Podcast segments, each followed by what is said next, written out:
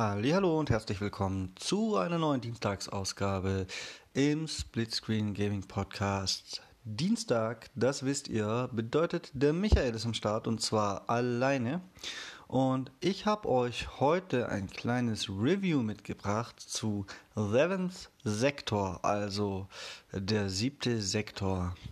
Dabei handelt es sich um ein Spiel, das herausgegeben wurde vom Publisher Sometimes You und programmiert von, ich werde es mit Sicherheit falsch aussprechen, Sergei Noskov.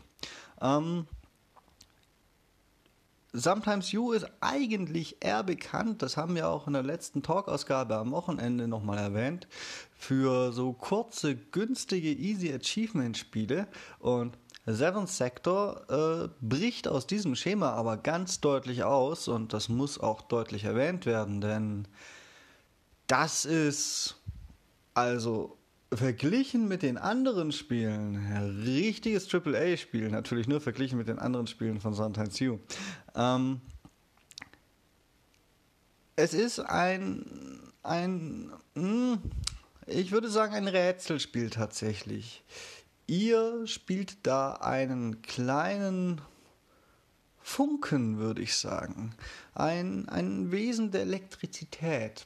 Ähm, das bricht aus am Anfang, das kann man mal ganz spoilerfrei sagen, weil es direkt der Anfang ist, aus einem TV-Gerät und über weite Strecken ähm, werdet ihr dann euch selbst einfach als, als ein Funken durch die Leitungen in einer Stadt, in Gebäuden steuern und nun, wenn der Funke zum Beispiel auf ein Türschloss überspringt, dann könnt ihr dieses öffnen mit ein bisschen, bisschen Gehirn. Ja, es ist tatsächlich ein bisschen Gehirn nötig, denn diese Rätsel, die haben es teilweise in sich.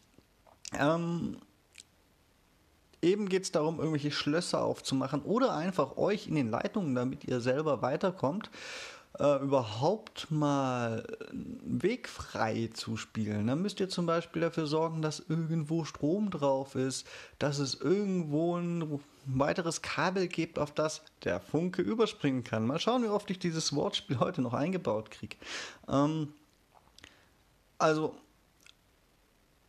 es ist, es ist schwer, da Beispiele für zu bringen, für die komplexeren Rätsel, weil Ganz ehrlich, da sind welche dabei, da bin ich mir bis, bis jetzt noch nicht sicher, ob ich sie geschafft habe, weil ich es kapiert habe oder ob es Zufall war. Tatsächlich muss man da teilweise ein bisschen, bisschen nachdenken. Und das Spiel erklärt einem auch relativ wenig. So wird ganz am Anfang erstmal, ich habe Menschen gesehen mit meinen eigenen runden Augen, ähm, die hatten Probleme auf den ersten drei Metern des Spiels bis sie das Grundprinzip mal verstanden haben. Und das sind eigentlich wirklich, wirklich leichte drei Meter. Aber man muss da tatsächlich ein bisschen outside the box denken. Ähm, nun, auch sonst möchte ich euch die Rätsel natürlich nicht wegspoilern, aber ich nehme mal, ich nehme mal, was, was eigentlich ein einfaches Rätsel ist, wo auch wirklich jeder drauf kommt und das paar Mal im Spiel vorkommt als Beispiel. Ähm, es gibt zum Beispiel irgendwelche Stromverteilerkästen oder sowas ähnliches. Und da steht eine zu erreichende Spannungszahl drauf. Sagen wir einfach 220 Volt und ihr müsst dann mit jeweils verschiedenen Mitteln, die sind nämlich nicht alle gleich, äh, dafür sorgen, dass eben diese Wunschspannung auf dem Kasten ist, dass ihr weiterkommt und dass 220 Volt sein müssen, hat das Ganze was mit Rechnen zu tun und dann eben verschiedenen, verschiedene Mechaniken das Ganze an- und auszuschalten. Und es ist tatsächlich, wenn man heutzutage nicht mehr alltäglich Kopf rechnen muss, kurz eine Aufgabe aus weiß Gott wie vielen Zahlen, die zweistellig sind, da mal eben die rauszufinden bei 220 Volt die für 220 Volt notwendig sind. Und gleichzeitig müsst ihr dann ja auch noch gucken, was müsst ihr an dieser Stelle tun, wobei letzteres in den Fällen häufig tatsächlich eher leicht ist. Aber das ist ein leichtes und es ist trotzdem schon relativ fordernd, auch wenn man an der Stelle relativ schnell versteht, wie es geht. An anderen Stellen versteht man eben nicht so schnell, wie es geht. Und ihr seid da eben als kleiner Funke unterwegs, der bahnt sich seinen Weg und später springt ihr auch über auf irgendwelche anderen, anderen Transportmittel als nur Kabel und Leitungen. Sagen wir einfach mal, ihr springt über auf einen Fernsehbildschirm, auf eine TV-Wall oder ihr springt ganz weit spät im Spiel auf so eine Art kleine, hm, ich sage jetzt einfach mal Staubsaugerroboter über, weil an genau das erinnert mich, das soll es aber nicht sein. Ähm, und da habt ihr dann ungefähr 10 Stunden Spielzeit zu rätseln. Das ist natürlich stark davon abhängig, ob ihr jetzt schnell der Denker seid oder ob ihr manche Nüsse ein bisschen langsamer zu knacken habt. Aber insgesamt sollen es wohl so um die 10 Stunden sein und es gibt auch drei oder vier verschiedene Enden. Um, vier verschiedene Enden, um genau zu sein. Und das ganze Spiel gefällt mir wirklich sehr, sehr gut und es ist hier jetzt im Review wegen der Konsolenumsetzung. Ich habe die Xbox-Version getestet. Die ist am 5.2. erschienen, also noch ganz neu. Auf dem PC via Steam gibt es das Spiel schon ein gutes Stückchen länger. Ähm, wer sich für sowas interessiert, es hat einen immersiven Soundtrack von Nobody's Nail Machine. Damit wirbt es extra. Ich bin jetzt nicht der Musikliebhaber, ich erwähne es aber extra so dazu, falls Nobody's Nail Machine tatsächlich irgendjemand was sagt. Ähm, letztendlich ist es vom Setting her tatsächlich sehr immersiv. Deswegen äh, sage ich auch das dazu. Das ist eine ganz würde, dystopische Welt der Zukunft und alles ist irgendwie strange und Ach ja, auch da möchte ich euch nicht spoilern, aber es lohnt sich auf jeden Fall, das Spiel anzuschmeißen, wenn man denn auf Rätselspiele steht und diese 20 Euro, die das kostet, zu investieren.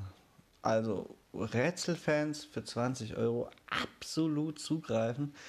Ich finde es klasse, es sei denn natürlich, das Art Design ist überhaupt nicht euers. Es ist halt sehr, sehr düster und so ein kleines bisschen verstörend, aber es ist verdammt gut äh, verstören.